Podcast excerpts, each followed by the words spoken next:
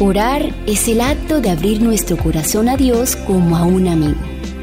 La oración no baja a Dios hasta nosotros, antes bien nos eleva a Él.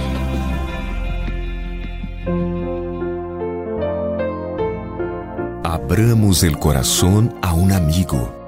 Orar es el acto de abrir nuestro corazón a Dios como a un amigo. No es que se necesite esto para que Dios sepa lo que somos, sino a fin de capacitarnos para recibirlo.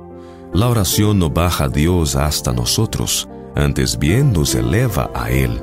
Cuando Jesús estuvo sobre la tierra, enseñó a sus discípulos a orar, les enseñó a presentar a Dios sus necesidades diarias y a echar toda su solicitud sobre Él.